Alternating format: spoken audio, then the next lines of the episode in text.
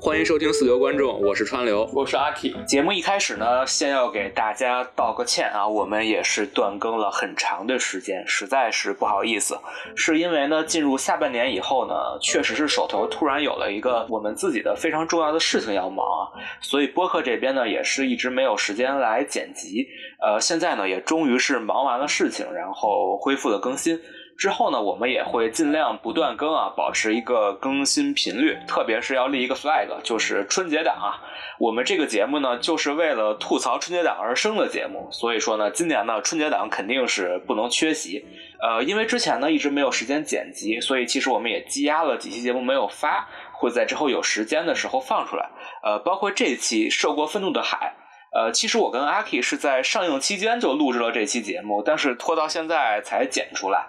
呃，好处呢，就是这部片子呢，终于现在也是全网在网上公开放映了，大家也不用花钱去电影院看了。因为其实我们觉得这片子确实也没有那么好，不是说一定要花钱去电影院看。而且其实我们觉得这片子都没啥可细聊的，所以我们也是没有出长节目啊。呃，但是呢，一个是因为这部片子也是十一月份这个冷门档期的一个小爆款，它的票房也不错啊，五点四九亿。呃，另外呢，就是这部片子它还是有很强的话题性的。呃，首先呢，就是集中于大家说这个片子它很大尺度嘛。确实，这片子是曹保平导演一九年就拍摄完毕了，但是呢，出于审查原因呢，是拖了四年到二三年才放出来。而且呢，海报上也是打出了十八岁以下不建议观看。我们知道这个肯定是审查部门的要求嘛。呃，所以说呢，它可能确实在尺度上是有某些突破。啊，另外就是片子里涉及到一些啊原生家庭的主题呢，也是被大家所热议，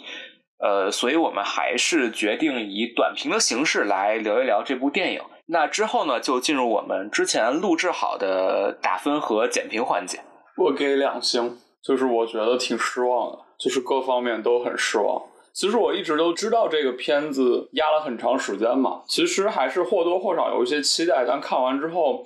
说实话，我就是远不及我的预期，所以我确实是很不满意啊。呃，我给一个三点五星吧，就还是及格了。其实我跟阿 K 老师一样啊，我觉得这片子很多地方都不能细想，但是我给他及格的原因呢，就是我觉得它是国产电影里今年吧少有的把风格拍出来了的一个电影。因为我觉得这个片子大家都说什么疯批嘛，但是它至少现在这个票房，包括它的口碑就还。行就证明了这片子其实风格还是出来了，因为我觉得这种片子如果它的风格没出来的话，那就彻底完蛋了，就破灭灭了，就可能就变成这个评价很低的燃冬之类的这种片子了啊。当然，我觉得燃冬也是被低估了吧。但是总体来说，我觉得这部片子还是做到了一个基本的犯罪片该有的一个风格啊，这是我给它三点五星的一个原因。呃，不推荐儿童观看啊，这片子儿童肯定是不能看的，而且这个发行的时候也是说了，十八岁以下就是建议不要观看。这应该是中国很少有的这种呃，在海报上要提示的。最早的一部应该是那个一万年以后的一个动画片，就这个，因为中国没有分级制嘛，就如果片方在海报上打上了这种要求，那肯定是咱们审核部门就是跟他说你必须要打这个。所以这片子反正十八岁以下，我建议就甭看了。呃，推荐人群，嗯，没有什么推荐的吧。就如果你对这种犯罪类感兴趣的话，我觉得可以去看看。那咱就直接进入优缺点环节吧。我们先说一说优点。阿 K 老师说实在是没什么可说的啊，这都两星了，我就先来说吧。我觉得优点就是刚才短评说过啊，这片子的风格还是不错的。我觉得包括它的影调，包括它的这个广角怼脸的这种风格，其实这片子的摄影风格有点像是有话好好说和寻枪，它其实是做的那种比较主观性的、比较疯癫的呃这种效果。我觉得它整。体的视听呈现还是不错的，包括一些魔幻现实主义的处理啊，像什么下鱼啊，呃，我觉得也是跟他的风格是匹配的。当然，这可能具体一些手法上觉得有点 low，这咱们缺点再说。但是总之，我觉得他的风格还是可以的。然后，另外我个人有一个小小的加分点，就是我觉得他把京都大学的那个吉田寮给拍出来了，还挺好的。因为我本人在日本留学嘛，就吉田寮是京都大学的一个非常有特色的一个学生宿舍，呃，它是一个特别破败的，像片中大家看到的那样，就这么一个感觉很肮脏的地方。但其实它一直是学生们自主经营的，然后它会以一个非常低廉的价格，就可能一个月小几百块钱就可以在那儿住，所以它其实是呃，就是京都大学的一个所谓的自由民主的一个象征吧。包括我去年也曾经去吉田寮参观过，就他的那个宿舍的外边都是学生自己做的那种标语啊，什么社团招新啊，而且甚至包括学生们自己和学校抗争的一些运动的宣传。呃，因为学校想把他们这个寮给收走嘛，所以说你很难想象，就是在中国你看到有住着宿舍的学生还在这个宿舍里和学校在斗争的啊。当然，这个片子里的吉田寮是完全当做了一个猎奇的展现啊，这可能又是一个缺点。你感觉像是一个那种破破烂烂的一个这种藏污纳垢的地方，那实际上完全不是的。另外就是这个李苗苗他能不能住在吉田寮，其实也是个问题，因为像他这种富二代，其实想住到吉田寮是很难的。一方面是因为吉田寮入住有非常严格的审核机制，你得是证明你比较穷，你才能住在那儿。你有钱你就自己去租房。另外就是像李苗苗这种家庭，为什么要让他住在这种地方？我觉得也经不起推敲。但至少能够把这个地方拍下来，我觉得还是，呃，在我看来是一个加分项吧。嗯，说完了。如果谈优点的话，就是我个人觉得只有表演，我觉得还是呃可以有称赞的地方吧。就是我觉得不管是周迅还是黄渤，还是呃年轻演员周依然和张佑浩。大家整体表演，我觉得都还是在状态之中的。除了闫妮老师哈，我觉得可能表演我觉得有点出戏之外，其他人包括祖峰，我觉得都还是在一个水准之上的吧。这是我觉得可能这个片子唯一我觉得比较能够拿出来说的优点吧。哎，我觉得闫妮老师可能也没有什么发挥的空间，就他那个戏份，感觉一直就是一个丧逼脸，然后。就领片酬就结束，包括祖峰老师的表演，其实我个人觉得，就我觉得他的角色很迷，但我觉得确实不是他表演的问题，我觉得这是剧作上的问题，所以我觉得确实演员们反正完成的也都就还还可以吧，就可能在我看来也是表演，我觉得也算是个优点吧，就可能缺点都是一些剧作上的问题，可能责任还是在导演和编剧，也不在演员。那我们要不然就顺势进入缺点环节吧。呃，那阿 K 老师这个两星呢，就先说一说缺点吧。哦，我觉得其实网上关于这个影片评价很两极哈，然后缺点部分其实已经有很多讨论了，就是我们就不展开。特别细致的讨论了，我只谈一些我个人觉得特别严重的，然后让我觉得特别匪夷所思的缺点啊。就是首先这个片子有很多逻辑上的硬伤啊，然后我觉得如果摊开来讲也非常的细枝末节哈。我就还是捡主要的说啊，就是第一个就是我真的完全不理解李苗苗她到底是对 cosplay 这个事儿多么多么多么的上瘾。她明知道自己在被追杀的时候，她竟然还能去参加一个 cosplay 的演出，然后时间还够，就是这一切在逻辑性上，在我看来都完全经不起推敲。而且最牛逼的是，大哥居然不知道换一个角色去 cos。就他如果但凡不戴他那个白色面具，其实黄渤根本发现不了他。但是我觉得导演这个一定是，就是他既然去 cos 了，就肯定不能让他换，哎，要不然就不会安排这个桥段了啊。然后包括那场就是重场戏，车祸龙卷气旋那场戏，就是他去 cos 了，然后在那场特别特别重场戏的时候，载他去机场的司机完全是一个非常非常疯癫的状态。就是我，我完全不理解。就是当时我在电影院看，完全我就傻了。就是我觉得司机才能挣多少钱啊？才能挣几个钱啊？他至于把命都不要了吗？就赔公子嗨是吗？就是我，我完全不理解。而且就是他完全没有交代。就是李苗苗一句说：“这个你就是送我的，有什么事儿我担着。”我的天呐，我命都没有了，你这能担得了吗？我就是完全不懂。而且曹保平导演其实他一直在电影学院文学系教书嘛，然后其实口碑一直。都挺好的。我特别不明白的一点就是，难道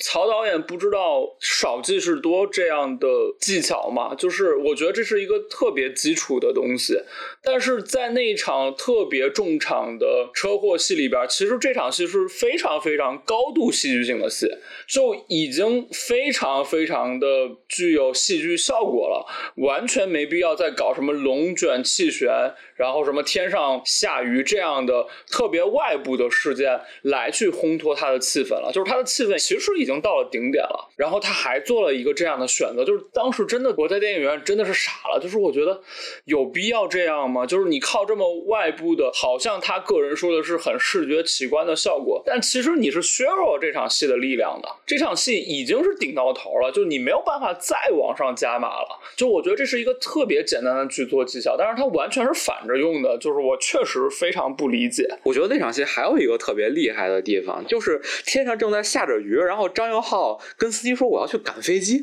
就大哥，你都这时候你还赶什么飞机啊？就这会儿还有飞机吗？我真的是觉得非常的奇怪。嗯，还有一个点就是，我觉得三车相撞这个事儿本身。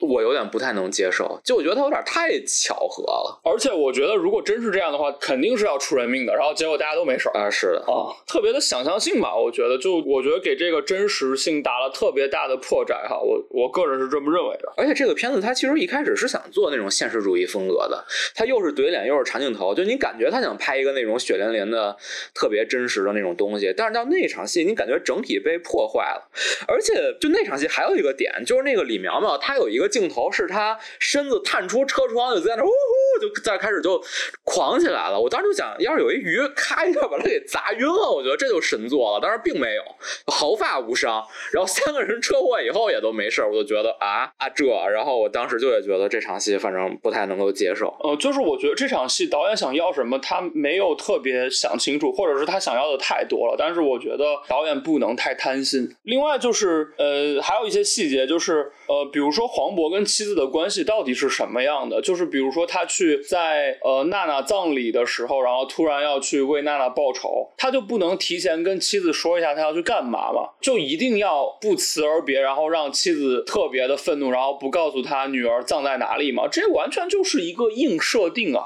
但是在逻辑上是完全经不起推敲的，因为在那个情况下，妻子其实是完全可以给他共情的。就是他如果告诉妻子他要去干什么的话，我相信妻子肯定是理解和支持的。但是他就硬设定，他就不告诉妻子，一定要让他们产生一个夫妻的矛盾，然后为他之后找不到娜娜的这个坟墓去立下这样一个所谓的伏笔。但这一切都特别的假定性，就是在我看来是完全不成立的，在逻辑上是完全不成立的。而且这我要补充一句啊，就是我去研究了这个《涉过愤怒的海》的原作，其实原作里就是黄渤跟闫妮这两个角色是达成了某种和解的。就原作里其实是阿 K 老师设想的这个，就这个事发。以后，因为他的前妻看到了老金去做这个追凶，他其实是达成了和解的。我觉得原作这个设定挺好的，我不太明白电影为什么要这么改。就闫妮这个角色现在完全是一个很脸谱化的工具人的一个形象。嗯，另外就是我觉得就是李苗苗和娜娜的感情，其实在我看来也也挺莫名其妙的。就是我觉得在他们的关系当中，电影只给结果不给过程。就是那，我觉得这个是没有办法说服我的。就包括他跟他后来那个店长之间的感情，就是我觉得一切都是预先预设好了一个结果，然后你就往上套就可以了。但是为什么会变成这样的结果，电影完全没有讲啊！所以这个也是我完全看的莫名其妙、一头雾水的一个很重要的原因。呃，我觉得作为一个日本留学生啊，这个加上一个曾经的前 coser，我觉得看这个片子真是感觉双重的风评被害。我觉得这个片子对于二次元的描写和对于日本留学的这种刻板印象描写实在是太强了。嗯，包括像阿奇老师说的这种日本生活的东西，呃，就很假，我就先不说了吧。呃，我说一个点吧，就是娜娜根据片中的这个设定，她家的家庭条件应该是不太好。好的，就老金捕鱼，对吧？他虽然是个小老板，但是他送他出国肯定是很不容易的。我们看到娜娜，她也搞什么勤工俭学什么的，但就那个广为流传的这个丢鞋的那个片段，我看着我觉得，就你这么有钱吗？你就每次都都都把鞋就扔在底下就不管了吗？我觉得这也是非常悬浮的。就整体日本这条线都很悬浮，包括刚才说过的吉田遥的问题啊。虽然我觉得他的展现我是喜欢的，但是你把一个本来是人家学生做左翼斗争的一个自由民主象征的一个地方，在你的电影里把它描绘成一个这样的猎奇的像猪笼城寨一样的地方，这是不是合适？还有就是像娜娜的这个日语水平，其实他片中总是出现，他说他喜欢什么嘛，他就说 ski 什么什么，然后他就说什么我 ski 太阳什么 ski 这那的，但是你知道在日语的语序里，它的这个形容词是放在后面的，就是你说你喜欢太阳，你应该说是太阳 ga ski。你就不太清楚娜娜这个角色的日语是个什么水平。总之，我感觉这个片子的编剧应该是没有对于日本的留学生活或者说这种日语做一个非常负责任的调研吧。所以，作为一个实际在日本留学的人，我觉得整体的日本这条线其实都是很悬浮的。呃，说到日本这条线，我再补充一点吧，就是这个片子其实是一个双试点嘛，就是老金的追凶的这个试点，还有一个娜娜的一个所谓的回溯吧，就是。是娜娜的一步一步的回溯，但其实我觉得这两条线，其实在呃剪辑上是没有任何技巧的，就是娜娜的那些闪回都是直接硬插的，但是其实它是应该，而且也可以在这儿做一些叙事技巧的，比如说老金他不是在接触娜娜的同学，在接触娜娜的朋友去参加葬礼吗？如果他剧本上这么处理，比如说是老金去问一个娜娜的朋友，然后你再切到娜娜那条闪回线，我觉得这样。叙事上是会舒服很多的，但是我不知道为什么他在剪辑上采用的是这种硬切的方法，就让我感觉非常的分裂。就是一边的故事还没讲完，我就直接跳到娜娜这边了。呃，我觉得这个也是一个剧作包括后期剪辑上比较缺少设计的一个方面吧。然后最后一点就是关于主题的问题啊，就是这个影片的主题其实就是一个原生家庭的问题嘛。就是我看整个影片的过程当中，我都觉得影片非常的莫名其妙。就是我觉得他在说一个特别简单的事情，但是他拐了十八道弯儿，然后来说一个这么简单的事情，然后还没有把这个事情说清楚。就是他。整个影片都没有探讨原生家庭到底对个体有怎么样的影响，让他们人格造成了什么样的扭曲。就是我能看到的，就是因为两方的家庭都是父母离婚，然后好像关爱没有那么的足够，然后就造成了他们这样的人格。那如果按这个逻辑的话，这世界上其实就就没几个正常人了。我觉得，就每个人或多或少原生家庭都会有一些问题的。就是当然，我看了曹保平导演的访谈嘛，他就说，比如说一个恶童来讲，或者比如说一个精神人格有问题的人来讲，他可能有百分之五十是天生的，百分之五十是后天家庭造成的。呃，就是我是认同这个观点的，肯定有很大一部分是天生的，但是这个电影它就是要致力于讲后天怎么一步一步的把他们的人格给扭曲化了，让他们的人格不健全了，让他们成为所谓的加引号的不正常的人的。但是这个电影完全没有认真的展现这个问题，就是特别浮光掠影的，尤其是对于娜娜这个角色来讲，就是结尾的时候。给了两句嘛，就是说好像黄渤没有那么的关心他，没有那么的爱护他。但是我觉得这一切都不是他成为一个扭曲人格的一个致命的核心的原因。就是他最后其实结尾是想给一个翻牌嘛，但是这个翻牌在我看来其实是什么牌都没有翻的，就是他他所说的这一切，其实在两个小时之前的电影当中，观众都可以脑补。然后他是那种最普通的、最平常的，我们用脚都能想出来的那种啊。父亲忙于自己的工作，没有那么多的时间和精力照顾你，然后娜娜就变成这样了。但是这个东西是完全没有办法说服我，娜娜怎么就变成了一个这样的人的？所以就是整个电影它其实最后的核心落点就是想说原生家庭对个体的迫害或者对个体的异化嘛。但是就是这个东西他完全没有说清楚，这其实是他最大的问题，就是他之前。那些逻辑上的漏洞啊，那些呃细节上的 bug 啊，其实都是小问题。但是它最核心的这个表达，其实我是觉得完全立不住的，这才是这个电影最大的问题，在我看来。是的，就是这个电影其实是用了非常长的时间去讲了一个所谓的黄渤追凶的故事，然后他想最后给你翻一个牌，做一个反转，告诉你啊，其实黄渤才是那个最大的问题，然后这是一个原生家庭导致的悲剧。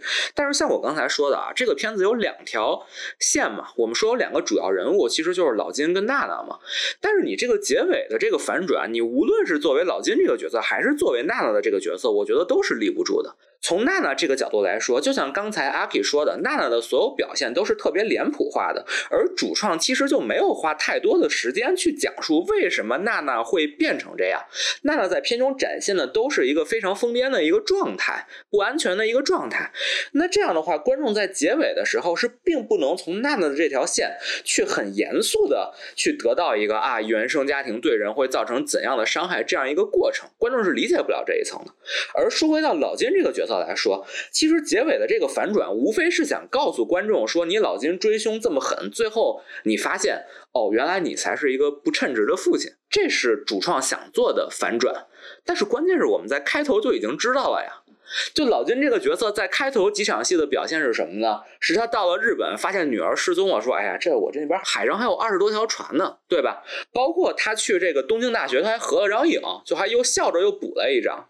就如果你想做一个反转的话，我觉得你在一开始你就不能这么写老金这个人物嘛。你在一开始你就得把他写的就是感觉我为你付出了一切，我特别尽职尽责。你在结尾做这个反转才有意义。但是现在这个片子的剧作是在告诉观众一个已知的信息，然后结尾又告诉你一遍，说老金是个不称职的父亲，让女儿变成了一个封闭。这事儿观众开场就知道了，所以他这个反转是非常无效的。呃，我举一个不太恰当的例子啊，呃，我们知道现实生活中里这两年，呃，也有一个非常轰动的日本留学生的这个惨死的事件，就是江歌案嘛。如果你想做一个有分量的反转的话，我觉得你应该像江歌的妈妈江秋莲那样，你去描述老金。你觉得老金是一个到了日本以后为自己的孩子奔走，然后他为自己的孩子付出了一切的一个真的在大家看来非常可怜，同时也非常可敬的这样的一个家长。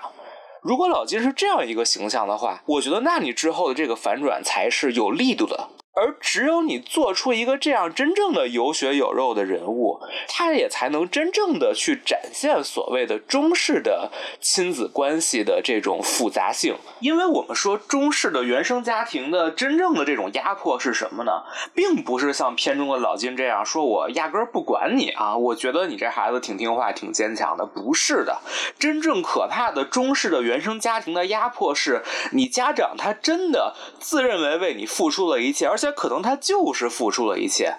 他可能就是一种自我牺牲式的啊！我天天为了你学习啊，我省吃俭用，我贵的东西不舍得吃，我贵的衣服也不舍得穿。更有甚者，有的家长说啊，要不是因为你啊，我跟你爸早就离婚了，是吧？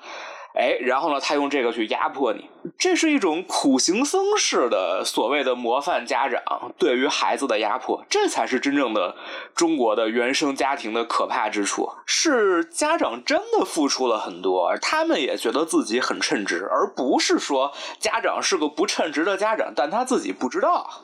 然后我还想补充两点吧，我觉得第一点就是，其实这个片子的主题，一个是所谓的原生家庭，我觉得还有一个非常重要的点是所谓的黄渤他去追凶，然后呢，他对抗的这个景兰和李烈，就是李苗苗的父母，其实是一个上流阶级。就是李烈是个有钱人嘛，然后景兰你看上去也是个那种高知，就根据小说的设定，他爸妈就都是当大官的嘛，就是那个李苗苗的姥姥姥爷。其实片中也有一点点涉猎吧。我觉得在这种情况下，其实所谓的这种底层阶级跟上层阶级之间的这种对抗，包括上层阶级对底层阶级的碾压，应该是非常重要的一个中心。而这个在原著小说里其实也是有体现的，比如说原著小说里就是这个李苗苗不知所踪以后，老金就被关到那个拘留所了，然后他在拘留的过程中其实是遭遇了几波暗杀的，就其实他是有这种描写的，但是片中不知道为什么是完全删掉了，而且我觉得这也不是一个删减的原因吧，我们可以对比一下《爆裂无声》嘛。就是辛宇坤的《爆裂无声》，他讲的就是这个所谓的呃儿子不见了的这个底层的父亲去追凶，所谓的找真相，然后去跟这个上层阶级的对抗嘛。那《爆裂无声》在这方面做的还是很完整的，所以说我觉得这个片子在这方面的架空，也让这个片子整体变得非常的奇情化。让我们觉得不太真实，它也没有了它本应该有的社会性的表达。呃，当然，可能这个审查问题，就是因为时间也隔了几年嘛，可能尺度是不一样的，所以可能也不能完全一概而论。呃，确实啊，这可能原来是有的，这咱们就不得而知了。但至少在呈现结果上来说，我们和已经过审了的《爆裂无声》比，我觉得还是有很大提升的空间的。最后一点就是，我觉得这个片子的第三幕实在是很奇怪，就。我觉得三车相撞那个点啊，我觉得在那儿这片子其实就可以结束了。我们想一下啊，就是黄渤这个角色，他费了这么大的劲去追这个李苗苗，然后终于把李苗苗给堵住了，他直接手起刀落把李苗苗给干掉，这故事不就结束了吗？就我真的不太明白，为什么在三车相撞之后，居然还有一个小时。就我有一个怨念，是我在看《三车相撞》的时候，我就憋着尿，我就很想上厕所，你知道吧？然后我看到那儿，我说：“哎呀，好，终于要结束了。”看了一下手机，还有一个小时。我说：“啊，我说这怎么就还有一个小时呢？”然后这个片子就之后就不知道在讲什么，然后拉了一条祖峰的线。就我觉得黄渤和祖峰的那个船上对峙实在是太尴尬了。就下雨我还能接受，但是飞蜻蜓那儿我真是有点绷不住了。特别是他那个蜻蜓的那个 CG 特效做的还特别的假，我完全不明白之后的一个小时拉出祖峰这条线到底有什么意义，看不懂。啊，我觉得如果你想讲这个原生家庭的问题的话，你把祖峰这条线删掉都完全没有问题。而且在原作小说里，其实祖峰的这条线就变成了现在电影里的周迅。就是原作小说里其实是祖峰一直在跟黄渤对抗，然后最后这故事就结束了嘛。我觉得挺好的呀。我不太明白电影版里为什么要就是单独把李烈这条线弄出来，再加一个他想谋害自己什么亲生儿子嫁祸给黄渤的线，这个跟主线有关系吗？我觉得完全没有关系，就跟原生家庭这个点，在我看来，我觉得你就三车相撞嘛，然后黄渤把李苗苗拖出来给嘎掉，然后这个时候黄渤，比如说他已经进去了，然后得到阿布利的消息说，其实你女儿这个在衣柜里没有求救，我觉得后一个小时完全可以删掉。所以说，我觉得这个片子的第三幕吧，整体是很崩塌的。我不太明白这后一个小时的设计是为了什么。而且我觉得这样的一个第三幕的处理，让我有一个非常非常不好的观感。我觉得这也是国产犯罪片的一个通病吧。当然，它可能有很复杂的原因，像刚才阿 K 说的各种审查原因吧，包括可能主创也有一道自我审查，比如说观众能不能接受。但不管怎么样，我觉得现在国产这种所谓的大尺度犯罪片的现状，就是一个人他跟你说他特别厉害，然后。他的前戏很厉害，你看他的前戏的时候，你觉得哎，这可以，这好像很猛的样子。然后一旦进入正题，这个人就萎了。就是黄渤在前期说啊，我要干掉李苗苗，我追这追那的很厉害。然后三车相撞，你终于可以干掉他了，哎，犹豫了。我觉得这就是我们现在国产犯罪片的一个整体的现状，所以我觉得这片子也别说什么大尺度，是吧？就是最后一个小时，整体把一切的所谓的这种爆裂全部都毁掉了，这就是我心中的涉过愤怒的海。还有一个问题就是，我觉得导演想要的太多了，就是他既想表达原生家庭的问题。又想有社会性的表达，然后又想有悬疑的元素，然后又想有各种各样的反转，还想有视觉奇观。但这一切综合在一起来讲，可能从导演能力上，他没有办法特别和谐的让所有的东西包含在一起。当然，可能有的更厉害的创作者，他可以让这一切都体现在一个影片当中。但至少在这个电影当中，他是没有和谐的让这所有他想有的表达的东西非常准确的且合适。的呈现在观众眼前，就是一切都显得非常的别扭。我觉得最后还可以说一点啊，就是关于“涉过愤怒的海”的这个标题。呃，其实如果你把“涉过愤怒的海”直接转换成日语的话，其实“涉过愤怒的”啊，当然是“河”啊，在日语里，这个是追捕这部我们在八十年代非常风靡的日本电影的日文的原版片名。呃，所以说，无论是原作小说也好，还是电影也好，涉过愤怒的海这个标题呢，显然是致敬了追捕的。我想这也是为什么这个片子里要加入这么多的日本元素的一个重要的原因啊。而我也相信呢，追捕这部作品一定是给呃，包括我们的原著作者也好，还是曹导平也好，给这样一批经历过八十年代的中国人以非常强烈的影响和震撼。我们也知道，包括高仓健，还有追捕，包括片中的一些经典台词啊，在当时真的是风靡全国。但我觉得，从目前《涉过愤怒的海》呈现出来的结果来看呢，它离追捕本身所体现出来的中心思想和它的社会价值，实在是差的有点远。追捕这个片子其实也有一些比较奇幻的，我们说不真实的设定，但总体上来说，它还是日本的一个社会派推理的作品。同时，它也有一些黑色电影的元素。它的主角，呃，由高仓健饰演的杜秋呢，是一个被公权力所围捕的一个检察官。而他呢，也是在其中去窥到了这种所谓的资本主义啊，这种官商勾结的这种种种的黑暗面吧。它其实整体都是一个非常社会性的表达，它也是有非常强烈的这种直面社会问题的一种表达的。而我们再回看到《涉过愤怒的海》本身，我们刚才也说了，这个片子其实它的内核是非常严肃的。啊，无论是这种亲子关系也好，还是这种留学生凶杀也好，我们在现实生活中其实是有很多真实的案件，他们是非常血淋淋、非常值得我们思考的。而曹小平导演呢，却把更多的时间去花在了一些奇情化的描述上，所谓的疯批也好、扔鞋也好、下雨也好。那我们看完这部片子，在脑海里留下的可能最后更多的是这些奇观化的猎奇化的呈现。我觉得。既然你继承了追捕的名字，而你最后留在观众心中的是这样的东西，我觉得这不管怎么说还是挺让我失望的一件事吧。